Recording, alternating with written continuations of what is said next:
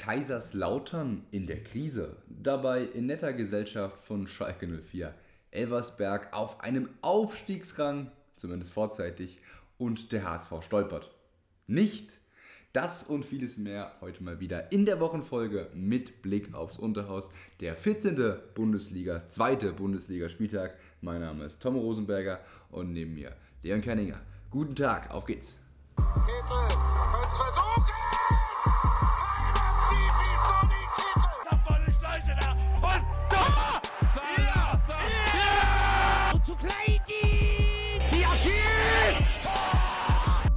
Blick aufs Unterhaus, der Zweitliga-Podcast deines Vertrauens mit Leon Kerninger und Tom Rosenberger. Grüß dich, Leon. Hi. Grüß dich. Alles klar? Super, ja. Super geht's dir, klasse. Ner- Nervös vor der Frage der Woche, muss ich sagen. Ähm, oh ja, oh ja, dies. Ich habe ich hab mir gestern eine richtig gute ausgedacht. Ich war so zufrieden mit dieser Frage und Okay. habe sie vergessen. Da frage ich dich jetzt, wie, wenn du ein Loch im Geldbeutel bemerkst, und zwar kein physisches Loch, sondern du merkst auf dem Konto, irgendwie kommt monatlich irgendwas stimmt nicht, es kommt weniger rein als raus. Du hast so ein Loch von, sagen wir mal, im Hau in deinem, eine Haushaltskasse von 60 Milliarden. Ein Loch von 60 Milliarden. Ja, merkst du, fällt, am Ende des Jahres fällt dir Merke ich nicht. Ja, 60 okay. Sagen wir mal, ich würde es merken, ja. Wie, wie wird dir das, was würdest du tun? Ähm, boah, das ist eine gute Frage. Ja, minus 60 Milliarden, ich glaube, kannst gar nichts mehr tun. Also, Du verstehst nicht, worauf ich hinaus will, oder? ja, kein. Also, ah, das Ja, Rene Benko, ne? War es nie auf Rene Nein, nein, Benko? ich rede hier von der deutschen Politik. Ja, der Bundestag, beziehungsweise Ah, die Bundesregierung. was Christian Linden oder gesagt, 60 Milliarden Ja, äh, okay. Loch im Haushalt. Jetzt verstehe ich's. ähm, und Da gab es dann die Diskussion, Lindner. wie diese 60 Milliarden jetzt geschlossen werden wollen. Und ähm, die eine Theorie ist eben jetzt sparen und die Mhm. andere mehr verdienen. Okay. Ähm, die FDP hat sich dann, glaube ich, für sparen ähm, Ja, entschieden. entschieden haben sie sich nicht, sie haben es gesagt. sich positioniert. Ich muss auch sagen, hat mich überrascht, so FDP, was für. Also, sparen ist doch jetzt. Muss man sich auskennen. Eher so verdienen, oder? Hätte ich jetzt gedacht. Also, ich. ich Ich so würde den Urlaub kürzen an ihrer Stelle für die Mitarbeiterinnen und Mitarbeiter und einfach mehr arbeiten. eine mehr sieben Tage Woche. Oder die Steuern erhöhen. 18 Urlaubstage im Jahr. Passt. Okay, also haben wir das auch geklärt. Würdest du sparen oder, oder mehr verdienen? Ähm, ich würde weiter Geld ausgeben. Dann gehen wir rein. Hannover gegen Hertha. Schwerer. Übergang. Schwerer Übergang. Ja, bitte. Ich glaube, mir ist gerade eingefallen, was die andere Frage gewesen wäre. Ich erzähle sie dir später. Also, Freitagabend Hannover gegen Hertha BSC Berlin. Fritz Walterwetter. Es hat ordentlich geschüttet. Es regnete ordentlich aus den Wolken. Beide Mannschaften wählen dieselbe Formation bzw. dieselben Spieler wie im Spiel davor. Und es war vor allem viel Rasenschach, ja, also wenig, wenig Torraumszenen, wenn dann mal irgendwie durch individuelle Fehler. Es sind jetzt auch zwei Teams, schauen wir mal Hannover auf der 7, Hertha auf der 10, ja, Hannover irgendwie sowas wie erweitertes Aufstiegsrennen, Hertha im grauen Mittelfeld. Also es war jetzt nicht das an, also von den Namen her schon, aber spielerisch haben wir da nicht das höchste der Gefühle geboten bekommen. Erst nach knapp 30 Minuten dann endlich mal ein Treffer. Herrlich herausgespielter Angriff der Hertha, veredelt durch Flo Niederlechner, dass der auch noch trifft. Ähm, so ein bisschen aus dem Nichts eigentlich. Also es war wirklich eine zähe Partie bis dato. Und Hannover dann auch erstmal ratlos. Ähm, waren ein bisschen überrascht davon. Und kurz vor der Halbzeit dann auch noch das 2 zu 0 durch Clemens, Vorlage von einem mal wieder starken Fabian Reese und wieder schön rausgespielt. Also Hertha ja oft auch durch Tabakovic immer solche ich sag gern Eiertore oder diese erzwungenen Tore, aber da haben sie wirklich zwei, zwei schön rausgespielte. War rausgespielte überraschend, ne? Ja. Also geht vor allem gegen Hannover. Ja, und da muss man wirklich sagen, als ja, Hannover war schon der Favorit. Ja. Bist du da zu Gast in Hannover bei einem absoluten Rotzwetter und führst zur Halbzeit auf dem Freitagabend 2-0. Ähm, ich sag mal so, bei dem Wetter hätte ich jetzt als Hannover-Spieler jetzt nicht unbedingt Bock, mir dann auch einen Arsch aufzureißen. Na, Spaß, aber verstehst, was ich meine. Also Ja. das Setting sieht eigentlich sehr nach Härte aus. Und in der zweiten Halbzeit kommen dann die Hannoveraner deutlich besser aufs Geläuf. Offensive ist das Stichwort. Und ja, 60. Minute verdiente sieht man sich dann den Ausgleich. Endlich, kann man sagen, denn in der zweiten Halbzeit war das dann wirklich noch ein deutlich besseres Spiel. Es ist mal wieder Harvard Nielsen. Es ist mal lieber Harvard Nielsen und dann verlor die Hertha den Farben. Plötzlich drückte Hannover auf den Ausgleich und machte das deutlich bessere Spiel. Also es ist quasi das komplett konträre Bild zur ersten Halbzeit. Vogelsammer ließ Seevolk Unkämpf ja, ich habe hier stehen, aber eigentlich ist es alt aussehen, was ist der richtige Begriff, und erzielt dann den Ausgleich in der 80. Minute. Am Ende haben wir das Spiel damit auch eigentlich fertig erzählt. Es ist ein gerechtes Remis. Es ist ein starkes Spiel beider Teams. Bei, ähm, bei, bei schlechtem Wetter ein gutes Spiel. Ja, irgendwie habe ich mir den Witz in meinem Kopf besser vorgestellt, als er dann war. Fünf Treffer, einer war abseits von Hannover in der ersten Halbzeit, oder? Ja, ich weiß gar nicht. War der Treffer von Hannover oder Hertha? Ich weiß es gar nicht. Aber im Endeffekt haben wir das Spiel erzählt. Es ist, glaube ich, ein gerechtes Remis. Beide Mannschaften haben jeweils eine Halbzeit für sich entscheiden können. Zwei Tore pro Halbzeit.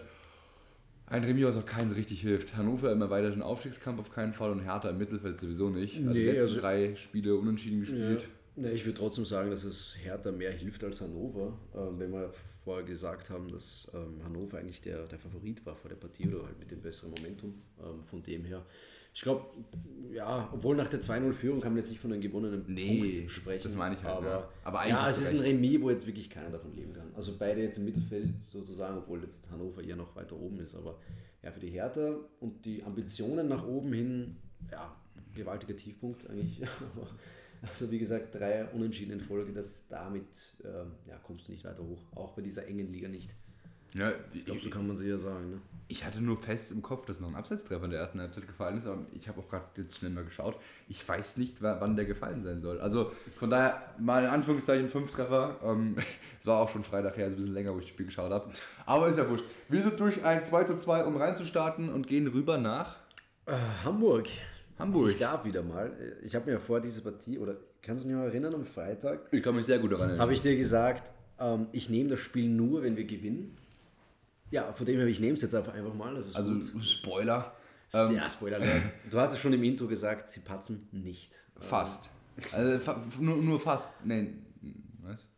Es Nur war knapp. fast nicht, ja, ja, absolut. Ja, nee, also, ja, die Ausgangslage, wir haben es ja gesagt, äh, vor der Partie HSV 2., Braunschweig 17. Ähm, Du warst dir aber recht sicher, oder? Ich Also, war mir recht ich- sicher, ich weil, weil es kein Aufsteiger war. Deswegen, äh, wenn es ein Aufsteiger gewesen wäre, wäre was anderes äh, dabei gewesen. Nee, was kann man sagen? Ähm, ja, der HSV ging als K-Favorit rein und so spielt er auch. Sie dominierten das Geschehen. Ja, im wieder mal ausverkauften Volksparkstadion, wie erwartet, und haben ja gewaltig viel Ballbesitz gehabt. Ich habe es dir gezeigt, die Statistik, ich glaube über 80% zu Beginn, ähm, habe ich dir gesagt, das können sie gar nicht gewinnen, nachdem wir die Saison bisher gesehen haben. Äh, trotzdem, äh, es ging wirklich gut durch. Äh, die Hamburger sind zwar äh, ja, zunächst eher selten nach vorne gekommen, äh, Braunschweig hat aber auch nur auf Kontersituationen gesetzt, also es war noch nicht so viel da. Ähm, dann aber in der 18 Minuten die erste Großchance, äh, Glasl scheitert im 1 gegen 1 an Hoffmann.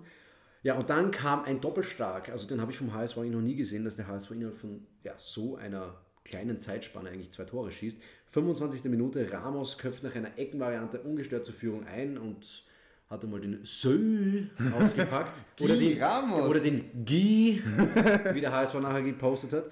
Äh, Und eine Minute später, da war die Torhymne noch nicht mal fertig, beziehungsweise der Stadionsprecher sagte erst durch, dass Guy Ramos das Tor geschossen hat. Da passierte schon der nächste Schlag, denn Immanuel Verein mit seinem ersten Treffer im HSV-Dress ausgerechnet gegen seinen Ex-Verein.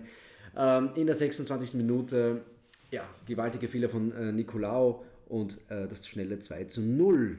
Jetzt mal Ja. die Frage, wenn das zwei Treffer wahrscheinlich sowieso die beste Hamburger Phase sind, aber so mal spitz gesagt, was so die reine offensive Chancenkreierung angeht, waren das vielleicht auch die einzigen zwei guten Minuten von Hamburg in dem Spiel? Nee, Hamburg hatte schon noch, ich würde schon noch sagen, eher auch noch Chancen, obwohl sie sich dann eher nach dem 2-0 zurückgezogen haben. Sie haben den, ähm, sie haben Braunschweig kommen lassen, äh, sie haben sie auch mehr versucht dann, was auch trotzdem harmlos war. Also sie hatten in der 23. und in der 39. Möglichkeiten, äh, mehr nicht.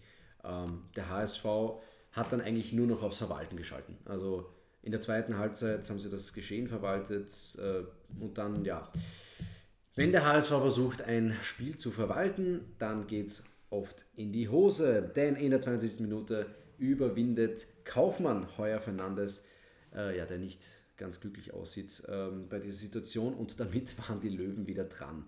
Und die haben gleich mal die Schlagzahl merklich erhöht. Der ASV agiert extrem passiv. Zu Hause, die Heimmacht schlechthin. Seit 28. Juli kein Gegentreffer mehr zu Hause. Seit einem Jahr ungeschlagen zu Hause. Ähm, ja, und dann glaubte man, ja, ich kann mich noch erinnern, wie du mich angerufen hast und gesagt, gefragt hast, ist alles okay? Nee, denn in der 74. Minute Kaufmann mit dem Ausgleich und mit dem sehr provozierenden Jubel, ähm, sehr provozierender Jubel, äh, ja, ich sag mal so, Karma hat dann zurückgeschlagen, denn er wurde zurückgenommen durch den Videobeweis in der 76. Minute.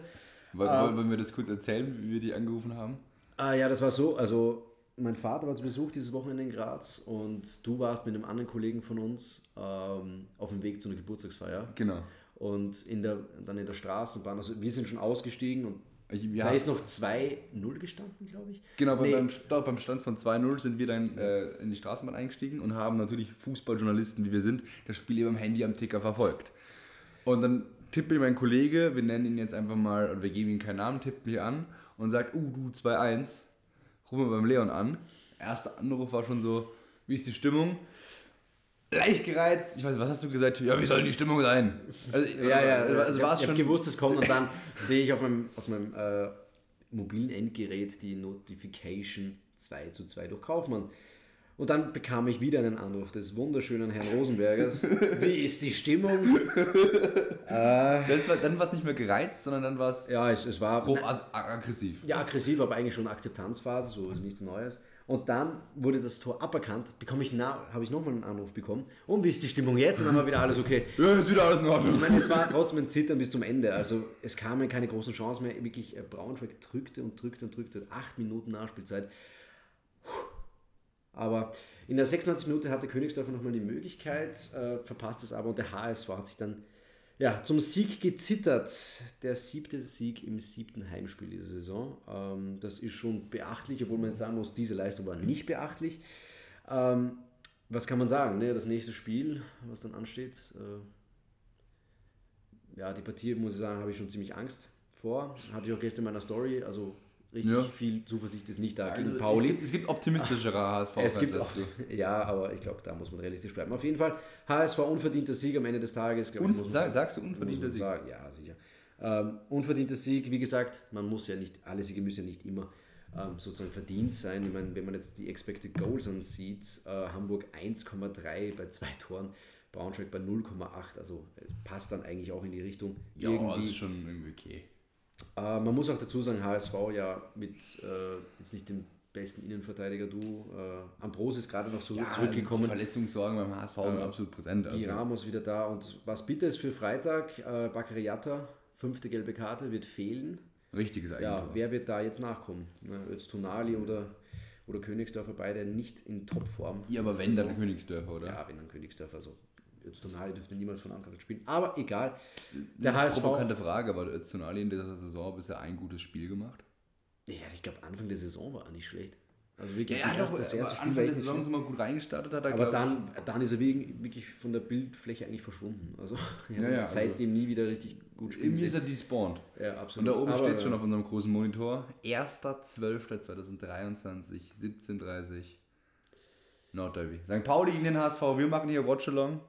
Nicht live, sondern für uns nur auf der Couch bei dir. Ja, mit, mit, mit Pauli-Fans, mit, Mit Pauli mit, äh, mit einem Kollegen, äh, der jetzt in Hamburg war, ähm, aus Stuttgart. Ne? Ähm, also es, es Liebe ist, Grüße an äh, den äh, Radiosprecher Tom Klose. also von dem her, ja, es wird, ich glaube, es wird ein bitterer Abend für mich, aber es wird ein schöner Fußballabend. Äh, freuen wir uns drauf, ne? aber dann schauen wir mal zur nächsten Partie.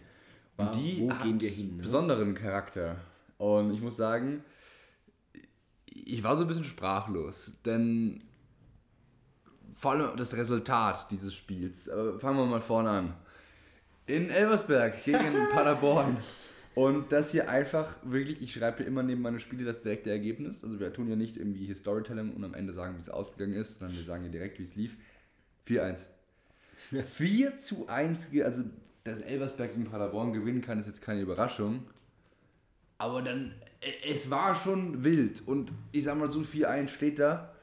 Da hätte aber auch ein 5-1 stehen können. Aber gut, fangen wir mal an. Paderborn legt eigentlich besser los. Nach schon zwei Minuten haben wir eine richtig große, dicke Chance durch Obermeier und Leipertz. Also da kann es eigentlich direkt mal klingeln. Und Elversberg hatte so leichte Startschwierigkeiten. War noch so bisschen, die Reifen waren noch so ein bisschen kalt. Ne? Der Keilriemen muss noch ein bisschen aufgewärmt werden. Und dann wurde die 11 zunehmend besser. Übrigens ganz Betonung hier 11 nicht mit ELF geschrieben, sondern mit ELV. Ja, das ist äh, die Schreibweise bei denen.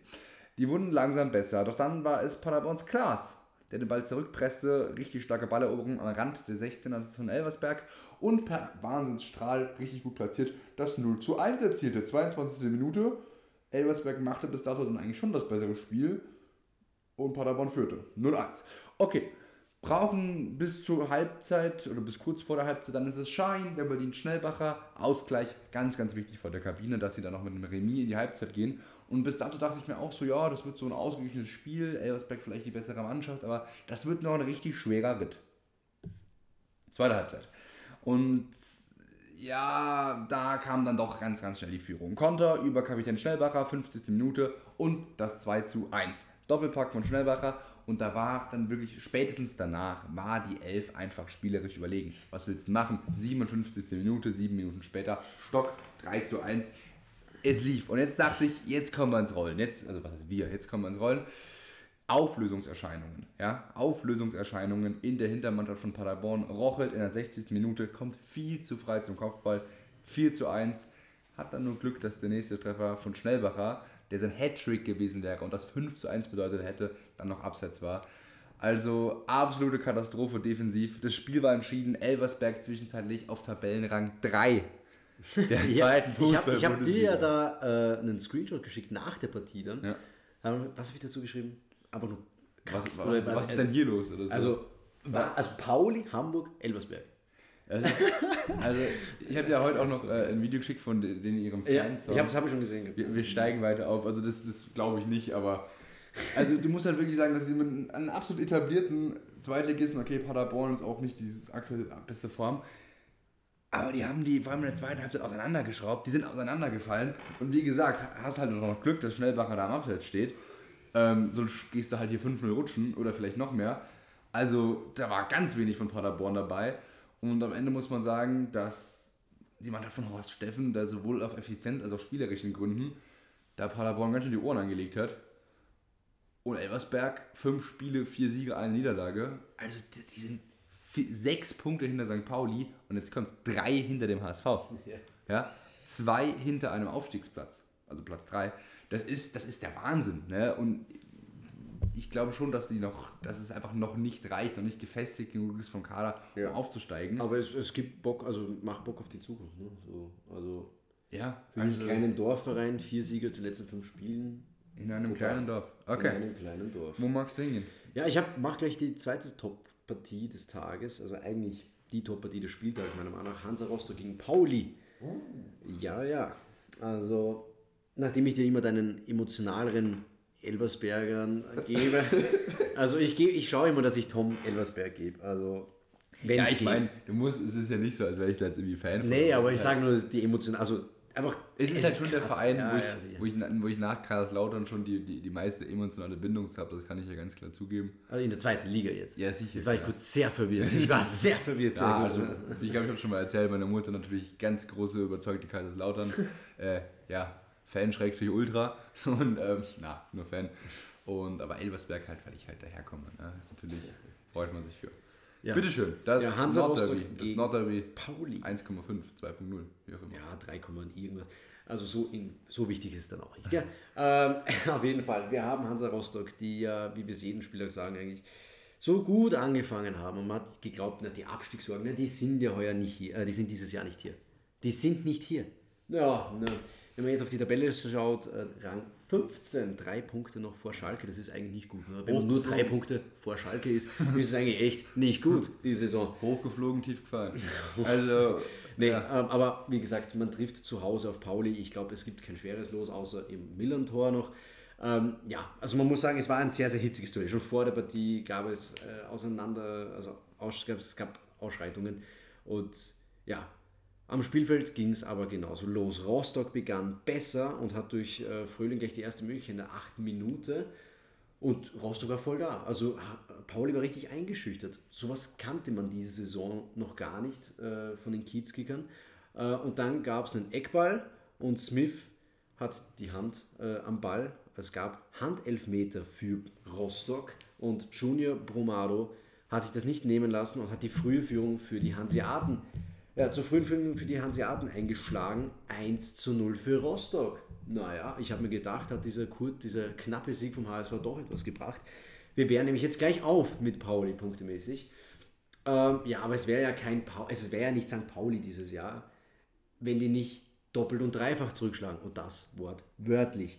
St. Pauli äh, hat sich ganz, also alles andere als geschockt äh, eigentlich präsentiert und hat dann nur kurz für eine passende Antwort gebraucht. Ich meine, wenn man jetzt so nachdenkt, so HSV schießt zwei Tore in zwei Minuten, St. Pauli muss natürlich einen drauflegen. 15. Minute nach Zuspiel von Smith, der eben diesen Handelfmeter verursacht hatte, hat Saliakas per Traumtor den Ausgleich äh, erzielt. 1 zu 1 und man glaubte, naja, vielleicht beruhigen sie sich jetzt ein bisschen oder gehen halt auf den Führungstreffer. Und drei Minuten später schob Hartl nach Vorlage des Griechen Saliakas eben zum 2 zu 1 für den Tabellenführer ein. 2 zu 1. Macht Pauli da, also glaubst du, macht Pauli da jetzt Pause und sagt, jetzt haben wir die Führung, jetzt lassen wir die mal wieder kommen? No. Nee, richtig. Denn äh, die Koge wirkt dann absolut überrumpelt äh, und konnte die Leistung aus den ersten Minuten nicht mehr bestätigen. Und die Kiezkicker kamen noch mehr in Fahrt. Eine ungenaue Erklärungsaktion von Vassiliadis äh, mündete schnell bei Afolayan und aus 16 Meter machte der kurzen Prozess der dritte Treffer innerhalb von 8 Minuten. 23. Minute 3 zu 1 für Pauli. Es war eigentlich jetzt schon wieder gelaufen. Sie sind wieder ins Rollen gekommen. Also dann, aber muss man fairerweise sagen, Pauli hat sich gedacht, naja, machen wir es doch nicht ganz so unfair, haben dann das Spiel beruhigt und äh, das war auch der Pausenstand. 3 zu 1 für Pauli. Nach dem schnellen Tor von Hansa Rostock gab es drei Antworten. So, nach dem Seitenwechsel haben dann die Kiezkicker die völlige Kontrolle behalten, äh, haben ja, die Chance eigentlich auf den vierten Treffer verpasst. 48. Minute, 75. Minute immer durch Saad und Eggestein. Ja, und wenn man es vorher nicht macht, ne, der berühmt-berüchtigte Spruch, dann bekommt man es hinten. Ähm, es gab den zweiten Elfmeter äh, des Tages und wieder trat Junior Brumado an und verwandelte 80. Minute 2 zu 3. Und auf einmal war St. Pauli angreifbar. Zum ersten Mal in dieser Saison. Sie waren verwundbar. Auf einmal war im 10 Kick eigentlich dieses zweiten Durchgangs wieder richtig Feuer drin und Rostock hat nochmal die Chancen bekommen auf den Ausgleich. Wieder Brumado, der hätte seinen Dreierpack machen können in der 86. Minute, als auch Schumacher in der 90. Minute, haben dann diese ausgelassen. Damit hat die St. Pauli da durch, wie soll man sagen, durchgeschissen. Durchge ja, durchgemogelt, sag Äh, ich mal. nee, durchgemogelt, glaube ich, kann man eher sagen. Ähm, es war ein über weite Strecken souveräner Vorsprung und haben dann damit die, die Tabellenführung untermauert. Sie bleiben drei Punkte vor dem HSV, vor dem Stadtderby am Freitag. Natürlich die beste Ausgangsposition. Sie können die Führung dann auf sechs Punkte eben erhöhen oder halt eben äh, dann gleichziehen, wenn sie verlieren. Also ich glaube, es gibt schlechtere Wochen für, das, für St. Pauli, für ein äh, Hamburger Stadtderby. Äh, vom Momentum, vom Momentum her, obwohl das jetzt kein wahnsinniger Sieg war, aber man muss auch sagen, die zwei Tore von Rostock waren halt zwei Handelfmeter. Ja, also, Also- es war auch oder ein zwei bisschen, wir es war ein bisschen ass. Also es sieht dann glaube ich ein bisschen knapper aus oder also hat Rostock abgesehen, kannst du mal in die Live-Recherche gehen, was so die Expected Goals Ja, ab, also aus dem Spiel heraus von Rostock waren. Nee, nicht, nicht, nicht Expected Goals, sondern Expected Goals ähm, on- on Game heißt es glaube ich. Also Ja, ja, ich werden mein- Standards rausgerechnet. Ja, ja, okay. Das schon, aber ich mache mal nur die Expected Goals. Sonst such du mal die Expected Goals äh, in, on, on Game oder so. Die normalen Expected Goals. Ja, okay? St. Pauli wird auch wieder 0,3 haben. Nee, oder so schlecht waren sie nicht. Was glaubst du, hat Hansa Rostock für die Expected Goals wert? All, overall. Overall, Ich ja. hab- Also zweimal Elfmeter sind 0,75 mal 2, also 1,5, 1,7. 3,6. Was? Ja, also doch, jetzt, wenn man jetzt die, Statistik anschaut, ist dann doch eher wieder so. Und St. Pauli 2,3. Ist auch nicht so schlecht Aber St. Pauli. Pauli macht halt Union Berlin des letzten Jahres. Also St. Pauli hat immer weniger XG als sie treffen. Also Und trotzdem, trotzdem schreckt mich extrem. Also 3,6 Expected Goals von, äh, von, von Hansa Rostock. Also warte, Alter, wir, wir rechnen das das mal raus, ja, also. Ne? Schauen wir mal rein. 38 Prozent Ballbesitz. Also St. Pauli die einzige Mannschaft, die mit mehr Ballbesitz gewinnen kann. 3,43. Wie kann man das hier rausrechnen? Expected, genau. glaub, das expected geht Goals, ja, Expected Goals Open Player 1,1. Ja, also ähm, Non-Penalty XG 1,8. Also St. Pauli hat schon, äh, beziehungsweise Hansa Rostock mit ein bisschen Standardglück in diesem Spiel, aber es reicht nicht mal für drei Punkte. Ich denke, St. Pauli mh, trotzdem der verdiente Sieger. Ich glaube, da machen wir uns nichts vor. Auch wenn sie am Ende dann so ein bisschen das Ding über die Zielgerade schlittern, Äh, zittern. ist, also, wie gesagt, St. Pauli bleibt. Ja, also bleibt. Pauli. Das, das, das Pauli. ist Wahnsinn. aber mittlerweile zweistellige Gegentreffer. Das wow! auch der Welt haben. Schau dir Osnabrück an, Alter. Und weil wir so viel. gleich Champions League schauen wollen und uns ein bisschen ranhalten wollen, geben wir ein bisschen Gas und gehen zum Sensationsspiel der zweiten Bundesliga, dem 4 zu 4 Fortuna Düsseldorf gegen Schalke 04. 4 zu 4, die Sensation wiederholt sich. Nicht 5 zu 3, Fortuna Düsseldorf gegen bist ein Schalke. paar Jahre hinten, ne? Also ich habe dieses Spiel nicht live geschaut, ich habe, habe nicht gewusst, was abgeht. und sehe nur irgendwann, dass Gamer Brother tweetet, Nald, wo, wo bist du und wie schnell kannst du nach, äh, nach Düsseldorf kommen? Habe schon geahnt, was passiert. Okay, Schalke gegen Düsseldorf um das Ganze drumherum. Ähm, schauen wir mal, ob wir da noch reinkommen, aber es war eine wilde Katastrophe. Habt ihr alles sicherlich schon auf Social Media gesehen. Sicherlich hat auch der ein oder andere die Reaktion von Gamer Brother auf dieses Spiel, dieses Chaos, nehmen wir es wie auch immer, gesehen. Fangen wir an. Schalke, Fünferkette, wieder Matriciani als Right Wingback, möchte ich nur gesagt haben. Schalke stand tief und laut auf Konter. Lang ging das nicht gut. 13 Minute, Vermey 1-0, 19. Minute Klaus 2-0, 26. Minute Vermey 13-0. Wir haben 26 Minuten gespielt und Schalke liegt gegen Fortuna Düsseldorf mit 0 zu 3 hinten. Das ist mein Start. Das ist mein Start. Und da, da war nichts dabei. Stell Matriciani die Verteidigung, es hilft. Da, da, da war nichts dabei. Also, wir können jetzt hier in die Analyse gehen, aber ich kann es kurz und knapp sagen. Das war ein, eine dermaßen Entgleisung, Ja. ein, ein dermaßiges Mobbing, was auf dem Rasen stattgefunden hat. Nach 26 Minuten stand es verdient, 0 zu 3. Es war ja dann auch so, dass die, die Gästefans Schalke, die Auswärts-Ultras, dann auch den Block verlassen haben. Und Karel Geratz, Verdient, ne? Das, das möchte ich ihm schon anrechnen. Er kennt nach 33 Minuten, okay, meine Taktik ist komplett hin und stellt Okay, nach komplett 33 um. Minuten hat es nicht am letzten Spieltag auch schon gemacht mit der Dreierkette? Je- Äh, Fünferkette meine ich. Das stimmt. Aber Ja, ich meine nur, also das zeugt ja aber auch von, von einer gewissen Charaktereigenschaft oder auch einer Selbstkritik, sofort zu sagen, okay, das hier klappt gar nicht, wir stellen sofort um. Nach 33 Minuten Drexler, Tempelmann und Ojan raus, dazu kommen wir später noch, und Umstellung auf Viererkette. Ich hab's doch gesagt, die, wie, okay, wie, diese, dieser Kader wurde im Sommer schon katastrophal zusammengestellt oder wurde katastrophal für eine Viererkette zusammengestellt, von einer Fünferkette nicht zu reden. Es brachte Stabilität, offensiv es gar nichts. Also man, klag, man bekam zumindest nicht mehr Gegentreffer. Okay, okay. Wir gehen also, Nach dem 0-3. Wie hoch werden es gewinnen? Ja, hoch. hoch Gehen wir hoch, also- werden wir gewinnen, ne? gehen wir also mit einem stabilen 0 zu 3 in die Halbzeit. Ja? Ja, stabil, ne? Also keine Änderung bis auf die S04 Ultras, die aus dem Prozess, den Protest den Block verließen, die kamen dann wieder so langsam zurück. Nee, da noch nicht, da noch nicht. Und etwas überraschend, dann, ja, das 3 zu 1. Also, man muss sagen, das war ein Unfall, also, sorry, aber das kam aus dem Nix und das war auch irgendwie nix. Lass mir bedient den Starstürmer, Innenverteidiger Kaminski. Wieso hast du jetzt so lachen müssen bei Starstürmer? Ja, weil Kaminski Innenverteidiger ist und mehr, also keine Ahnung, man- Oh, ja. es war halt, sorry, ich, ich möchte ja gar nicht, ich mag Schalke furchtbar gern, aber es war halt irgendwie so ein richtiges Ei zum 3-1, okay? Und der Glaube war dann doch irgendwie zurück und man hat so plötzlich gedacht, so, hä? geht ja vielleicht doch was. Doch die Fortuna ist eben allein schon namentlich eben auf der anderen Seite. Und so wenig später, und den, auf den Witz bin ich richtig stolz, den ich selber. Jetzt bin ich gespannt. Nein, nein, das meine ich mit, die Fortuna war dann eben doch nicht auf ihrer Seite, sondern Ah, Ja, die Fortuna gebraucht, hat sich ne? das Latein in der Schule doch ausgezahlt. Wenig später brachte Callas den alten Abstand zurück. 65. Minute, 4 zu 1. Die Entscheidung. Ah, vielleicht nicht ganz. Plötzlich schlug Schalke gleich doppelt zu und so richtig, woher das kam, weiß ich jetzt nicht. Callas. Ja. Ähm, warum habe ich hier Callas stehen? Doch, es war Callas, oder? Ne, es war nicht Callas. Was habe ich hier stehen? Karaman müsste es gewesen sein, oder? Karaman. Bitte kurz mal die live wir hatten das, wir hatten das 4 zu 2 Ja, gemacht. so. Ist es eine Flanke von Moore gewesen? Wer hat denn eingeschädelt? Auf, Warte. das machen wir, schauen wir mal, in Detail rede ich mal kurz drüber. Also wir sind dann ungefähr so in der 70. Minute. Carlos. Okay. 73. Minute. Ja, dann passt doch. Ich weiß nicht, also was ich gerade für ein Problem hatte. Moore bedient Carlos, der köpft ein und 73. Minute Schalke 4 zu 2. 4 zu 2 und da kamen die ersten Erinnerungen wach an Dortmund gegen Schalke damals.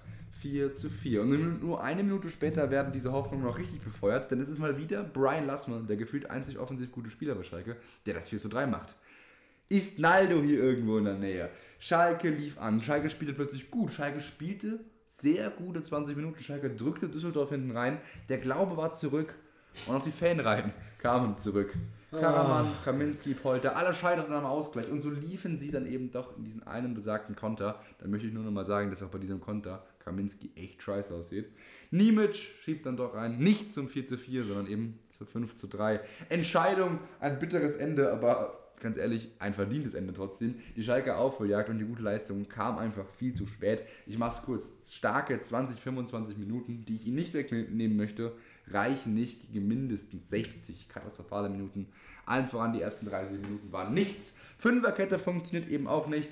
Und es ist ja trotzdem was im Kader. Also diese 20 Minuten haben ja gezeigt, es, es steckt irgendwas drin. Ja, aber du hast ja auch also du hast ja gesagt, dass, dass der Anschlusstreffer war jetzt nicht.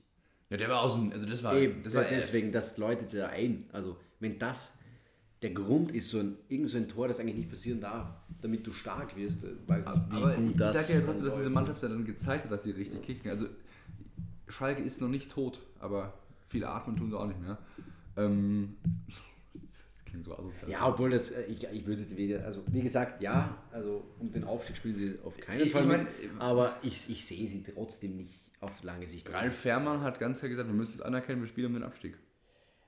Würde ich trotzdem, also ich würde sagen, sie spielen nur im Mittelfeldplatz. Also, wer, wer, wer, ja, wer, wer solche er- ersten 30 Minuten spielt, der spielt um den Abstieg. Also, Gegen das du gegen Düsseldorf ja, wenn sie 5-3 nächstes Mal wieder, wenn sie nächstes Mal wieder mit einer Fünferkette Matriciani anlaufen, dann würde ich das unterschreiben von Fährmann, sagen wir mal. ich sag mal so, gegen Düsseldorf einen Mitaufstiegsaspiranten 5 zu 3 zu verlieren, ist nicht das große Ding. Aber halt, Wie du verlierst. Diese ersten 30 Minuten, die Entgleisung bzw. die Trennung von den Fans, oh ja, sowieso eine Geschichte für sich. Übrigens sind in diesem Spiel acht Tore gefallen. Expected waren Expected Goals insgesamt waren 3,04. Fünf Tore mehr als er statistisch zu erwarten. Das nur mal dazu. Alter. Und ähm, von diesem absoluten Freak-Accident brauchen wir mal was Ruhigeres. Hast du was Ruhigeres im Angebot? Ich habe was viel ruhigeres. Osnabrück gegen Magdeburg. Und- ist dir das ruhig genug? ja, das ist ein gu- gu- guter, guter Ja, Runterkommen. der arme Christian Tietz. Ähm, was soll man sagen? Ich, ich gehe schnell auf die ich, ich gehe schnell drauf ein, was nach dem Spiel passiert ist. Osnabrück hat einen neuen Trainer. Den wirst du vielleicht kennen. Aus. Saarbrücken-Zeiten. Möglicherweise. Uwe? Koschinatz. Ja, absolut. Er weiß ich übrigens nicht. Weiß ich übrigens nicht. Möchte ich kurz mal sagen. Aber Ja, also der war bei Saarbrücken Trainer, jetzt soll er das Ruder da rumreißen. Schauen wir mal, was wird. ne? also ich sag mal so, Uwe Koschinatz war jetzt nicht super erfolgreich bei Saarbrücken in der dritten Liga. Man muss aber sagen, dass so gut wie jeder Trainer bei Saarbrücken in den letzten Jahren nicht erfolgreich ist und dass dieser Verein mehr von dem Fanzusammenhalt und dem internen Mannschaftszusammenhalt lebt. Und eigentlich seit Jahren in der Mannschaft auch so der Ged- Gedanke existiert oder die Denkweise, ja, ähm, es ist eigentlich egal, wie wir da stehen haben. Wir als Team lassen uns halt nicht unterkriegen und spielen da vorne mit. Der Verein läuft eigentlich seit Jahren der Sehnsucht oder der Erwartung hinterher, endlich mal aufzusteigen und seit Jahren im Aufstiegskampf zu sein. Ähm, spielerisch war das unter Kosinat jetzt nicht berauscht. Der Mannschaftszusammenhalt und die, die, die, der Einsatz im Team hat dafür gesorgt, dass man noch recht erfolgreich war und so zumindest mal im erweiterten Aufstiegsrennen war. Ja, das. Aber ich, ich denke mal dann auch immer, wer, welcher Trainer, also Respekt an der Stelle an, Ja. an, an Koschinatz, aber welcher Trainer übernimmt so ein sinkendes Schiff? Wenn deine Aktie eben genauso tief gesunken ist. Hast du recht. Cool, er war ja zuerst, er war ja nach Saarbrücken, war ja bei äh, Bielefeld, Ja. eben bis Ende 2023, also Ende der Saison 22, Äh, 23. Ganz schön ramponiert die Aktie. Äh, da war aber nur drei Monate. Also Ja, ist aber Punkteschnitt bei 13 Spielen von 1, bei Saarbrücken nach 50 Spielen Punkteschnitt von 1,5. Ist Ja, jetzt nicht also das ja- Schlimmste, er war- es er war okay. Für einen Also- Aufstiegsaspiranten jetzt auch nicht Man so. muss halt sagen, dass der Nachfolger ähm, Rüdiger Ziel, auch der steht in der Kritik, auch bei mir, aber hat halt schon gezeigt, dass nochmal mehr Ja, rauszuholen es ist. wäre auch letztes Jahr, hätte es ja auch funktioniert, meiner Meinung nach bei Saarbrücken. Ja, aber da war ja Ziel, also Ziel hatte übernommen von Kosinat. Ja, ja.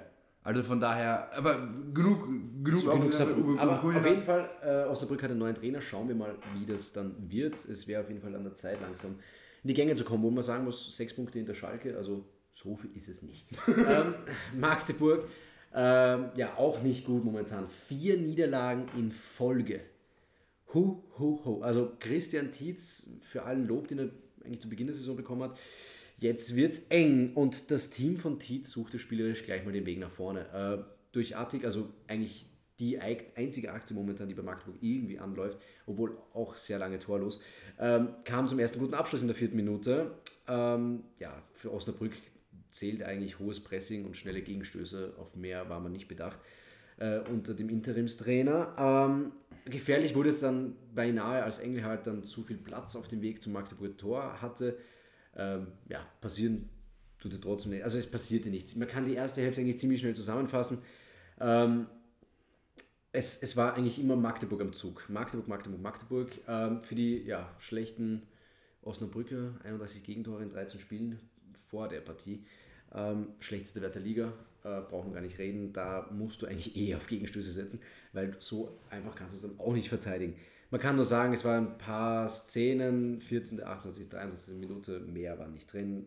Die Torlosigkeit, die man im ersten Durchgehen dann eigentlich ja, gehabt hatte, die hat dann eigentlich ja, recht schnell nach Wiederpfiff ein Ende gefunden. Magdeburg äh, hat dann die Osnabrück-Methode eigentlich angewandt und hat immer auf schnelles Umschalten äh, gezählt.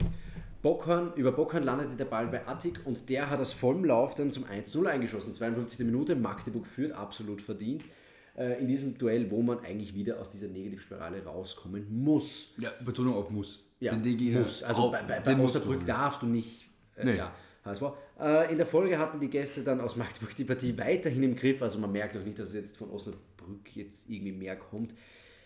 Also für mich ist Osnabrück eine ganz klare Abstiegsmannschaft. Da kam gar nichts. Äh. Trainereffekt war nicht. Ja, nee, das war der Interimstrainer dann noch. Also jetzt übernimmt erst der, der neue Trainer. Also, Uwe. Verzeihung, ja, ja, okay. Ja, also da war noch aber selbst da, als, als Interimstrainer, Ja, aber also was willst du da ändern? Das ist der Trainereffekt ist genauso wenig passiert. Auf jeden Fall 71. Minute, der Deckel kam drauf. Atix Freischussflanke lenkte Schule dann zum 2-0 ins Tor ein.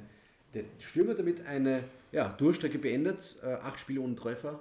Gegen Osnabrück kann man sich mal wieder warm schießen. Ne? Ähm, ja, es war, war wie eine Vorentscheidung. Osnabrück wieder. Wenn du 0-2 hinten stehst, verlange ich doch wenigstens wie bei FIFA, dass du sehr offensiv stellst. Weil du kannst nichts mehr verlieren. Vielleicht war da einfach, Du kannst nichts mehr verlieren. Ich glaube nicht, dass das Material da ist. Ja, eben, trotzdem, du kannst ja trotzdem irgendwie den Anschein machen, als würdest du es versuchen. Kam nicht. Ähm, Schuler hätte noch erhöhen können in der 77. Minute, aber so bleibt es beim 2 zu 0. Ja, glanzlos, passiert ist es trotzdem. Erster Sieg von Magdeburg seit dem 2. September.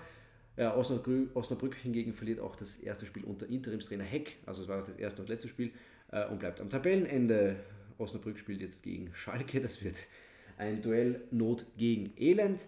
Äh, und Magdeburg empfängt am Samstagabend ein Kaiserslautern, also zwei geile Partien. Also ich freue mich schon auf Osnabrück gegen Schalke, obwohl spielerisch wahrscheinlich jetzt nicht so geil wird. Ähm, aber da warte ich eigentlich einen Kantersieg wird eine Schalke. Schlacht. Es wird eine Kantersieg Schlacht. von Schalke. Ja. Es wird eine Schlacht. Ja, Beide, bitte. beide Mannschaften mit neun Niederlagen. Ich habe Elversberg gegen Paderborn war nicht das einzige 4 zu 1 an diesem Spieltag. Wir haben noch eins. KSC gegen Nürnberg. Ja, haben wir auch dabei. Das war spannend. Ne? Ähm, ja. 4 zu 1. Es ist, äh, gehen wir mal rein. Schauen wir mal, was drin ist. Steht, steht was Gutes drauf? Schauen wir mal, ob, ob was Gutes drin war. Die Partie hätte für Nürnberg nicht schlechter starten können. Schon nach 12 Minuten lag der Ball im eigenen Tor. Nach dem Anstoß und heiß weiten Schlag rutschte Horn aus. Nebel stand frei von Martenia und schoss aus 7 Metern ein. 1 zu für den KSC und Nürnberg war hinten nach 12 Sekunden. Und weiterhin daraufhin machte der KSC auch ganz klar das bessere Spiel. Nürnberg leistete sich vor allem in der ersten Halbzeit immer wieder unnötige Fehler, immer Unsauberkeiten, einfach Unachtsamkeiten, Unklarheiten. Gibt es noch so ein Wort mit, was auf Heiten endet? Keine Ahnung. Die haben dann noch Glück, dass Stindl in der neunten Minute eine Riesenchance nicht verwertet. Ja, sie konnten mit ihrem eigenen Spiel einfach nicht selbst zufrieden sein. Zu viele Ballverluste. Es könnte zur Halbzeit noch, noch höher stehen. Also da wirklich mit Glück nur mit 0 zu 1, äh, mit 1 zu 0 in die Kabine. Und aus der Halbzeit ändert sich dann nicht wirklich viel. Es ist dasselbe Bild, es ist dasselbe in Grün. Der KSC hat Chancen, doch der Ball geht erstmal nicht rein. Und dann kennst du ja, Achtung Floskel, dann kommt es, wie es kommen musste. Wenn du sie vorne nicht machst, kriegst du sie hinten. Im direkten Anschluss an Schleuseners Großchance des KSC bediente Okunuki Usun und der erzielt in der 60. Minute den Ausgleich. Also nichts, auch nicht wirklich verdient, aber 1 zu 1. Naja, der Spielstand hielt lediglich nur 10 Minuten, dann kam der KSC wieder. Schleusener gegen Gülein, viel zu viel Platz und er stellt die verdiente Führung wieder her. Von da an spielte der KSC entspannt auf 3 zu 1, doch man ließ auf sich warten. Also man, sie ließen das Spiel viel zu lang offen und verpassten so ein bisschen den Deckel drauf zu machen.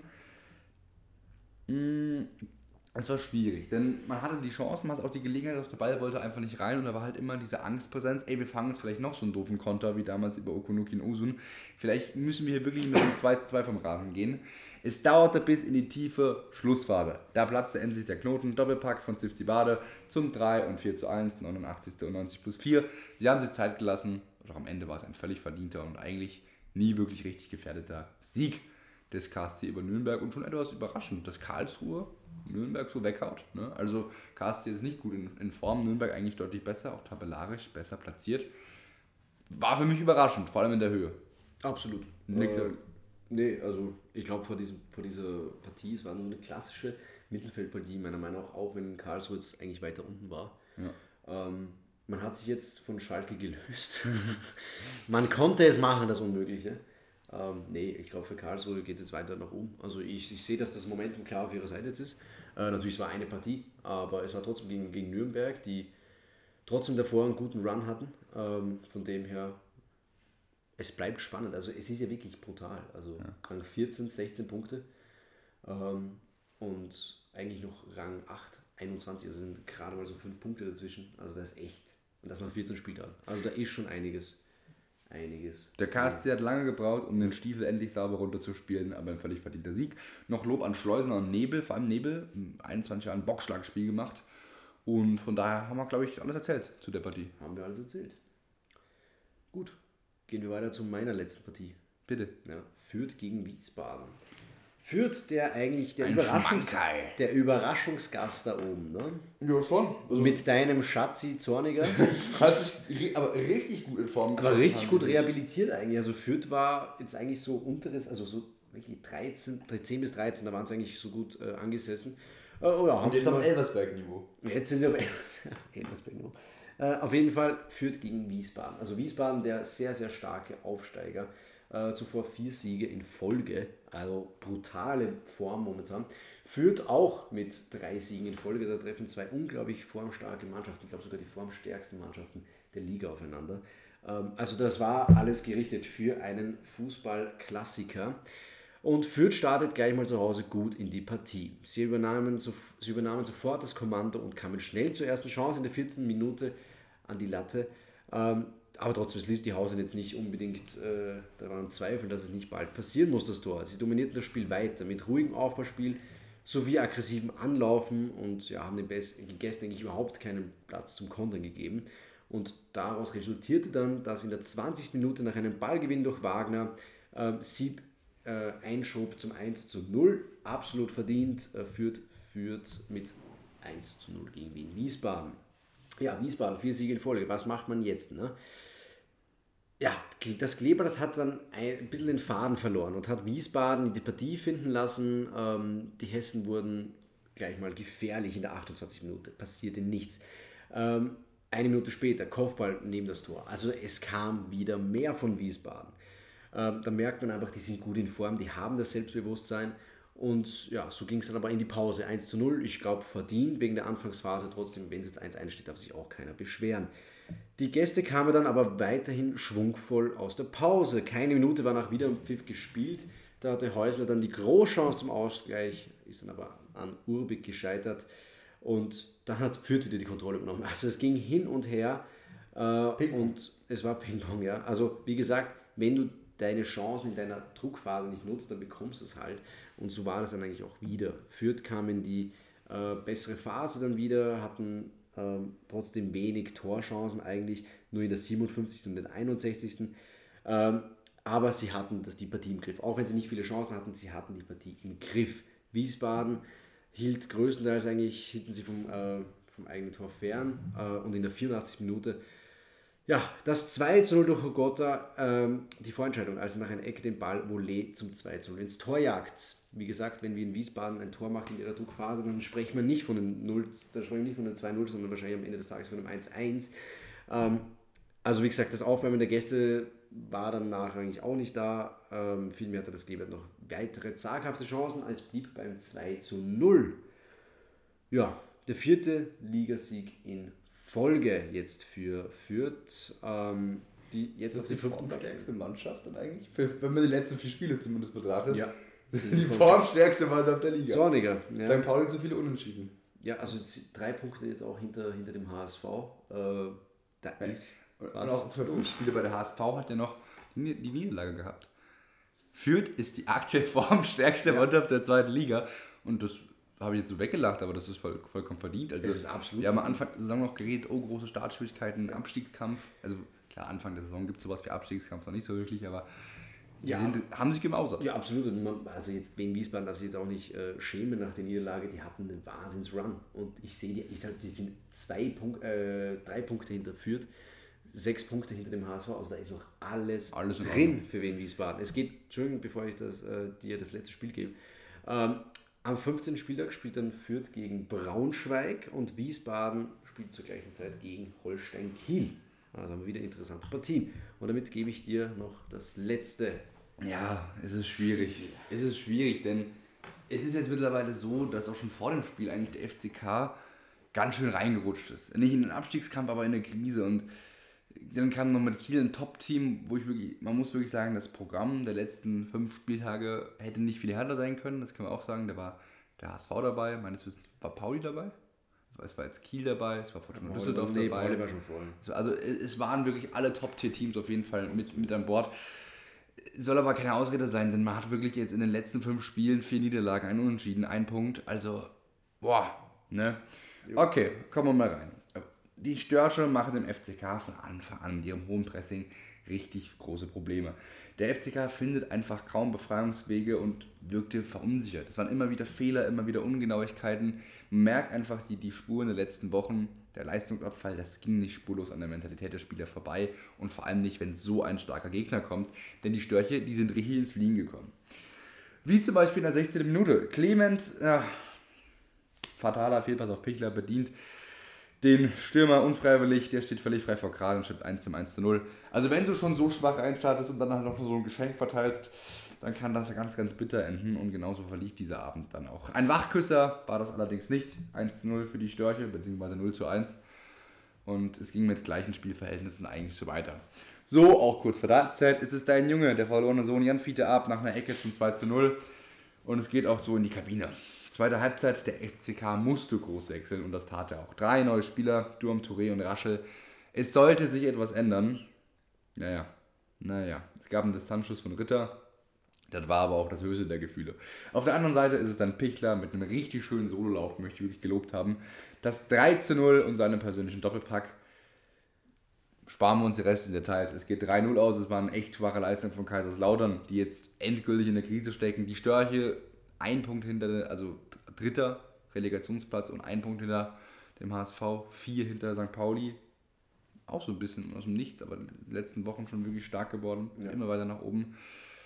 Es war irgendwie ein krasser Spieltag, oder? Man hatte viele Freak-Ergebnisse dabei. Extrem. Lauter Kiel 0-3, zweimal 4-1. Ja, extrem viele Tore auch. Ne? Also vor allem einseitig, also vor allem, wir haben einmal, glaube ich, fünf Tore, wie gesagt, dann vier, jetzt wieder drei Tore. Also da, da geht schon was in der Liga. Ne? Also das ist schon, Ich möchte mal gerade zählen. es ist brutal. Was haben wir denn da? Ich zähle gerade mal die Treffer. Ähm, wir werden zum ersten Mal wahrscheinlich unter einer Stunde wieder sein. Ja. 3, 7, 5, also 12, 17, 19, Alter, 8 Treffer Schalke Düsseldorf. Ähm, 27, 32, 35, 37. 9 Spiele, 37 Treffer. Bist du Depper. Ich glaube, normalerweise ist so ein Durchschnitt, ich glaube 1,6 in der zweiten Liga, 1,7.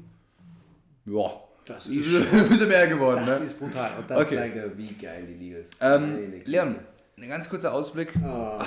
Wie, wie ist es jetzt? Wie ist es jetzt? Wie bist du für am Freitag gestimmt? Äh, nervös. Hm? Ich glaube, ja, positiv jetzt nicht ganz. Äh, das war ich aber vom letzten Derby auch nicht, im, im glaube ich, im Mai letzten Jahr, äh, dieses Jahr. Äh, ja, was mich ein bisschen, also was Würdest du die Fernbedienung diesmal überleben? Die Fernsehfernbedienung? Ja, das war ja bei, beim Relegationsspiel. Also, der Tisch war es, glaube ich, Sony oder? Kittel. Ja. Äh, es war der Tisch, ja. Auf der auf, oh, steht das Mikro drauf, von dem es geht noch. Nee, also ich würde sagen, die, die, die, das Momentum und die Formstärke spricht ja 100% für, für St. Pauli. Äh, die Favoritenrolle, ich habe schon die, die Wettquoten geschaut. Äh, 1,9 bei St. Pauli und ich glaube, Hamburg hatte 3,3 oder so. Für, für den größeren Stadtverein eigentlich.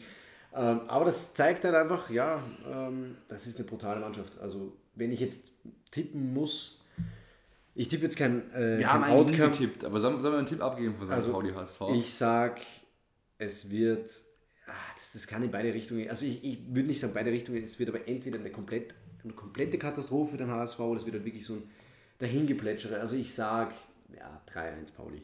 2-0. Ja. Es- Also, ja. ich muss es so sagen und es, es, es ist leider so, aber ähm, ja, Pauli ist momentan unglaublich stark und wenn sie gewinnt, hey, sechs Punkte vor dem HSV, also damit ist man dann schon richtig gefestigt darum. Ja, ich habe ein, bisschen- ich hab ein bisschen Angst. Muffensausen. Ähm, Und vor allem das Problem ist halt, wenn wir jetzt im Volkspark spielen würden, das wäre kein, also wäre kein Ding, ist jetzt auch übertrieben. Aber, Aber da, da hätte ich gesagt, okay, wir, also wir brechen Paulis ungeschlagene Serie. Nur am Millantor. Sieben Spiele auswärts, ein Sieg, sechs Punkte. Also es spricht nichts für uns, also für den HSV. Wenig. Aber wir können ja alle ja, sozusagen überzeugen, dass es auch das Gegenteil geht. Also ich hoffe mal, ich sage trotzdem, also wie gesagt, 2-0 hätte ich eigentlich auch getippt, aber ich glaube, dass, dass der HSV vielleicht früh kommen kann. Äh, mehr wird es nicht. Äh, ja, das wird ein Sieg für Pauli. Ein paar Tage musst du dich noch gedulden und mit der Anspannung auskommen. Es wird nicht mehr lange dauern. Am Freitagabend 17.30 Uhr ist es soweit und wir hören uns dann nächste Woche wieder und können uns dann entweder einen glücklichen oder einen gebrochenen Leon Kerninger anhören. Vielen, vielen Dank fürs Zuhören. Das war eine coole Folge. Ich freue mich richtig auf das nächste Spieltagswochenende. Sagt man, das gibt das Wort. Und ich habe nichts mehr zu sagen. Ich kenne mich raus. Willst du noch was? Die abschließenden Worte gehören dir.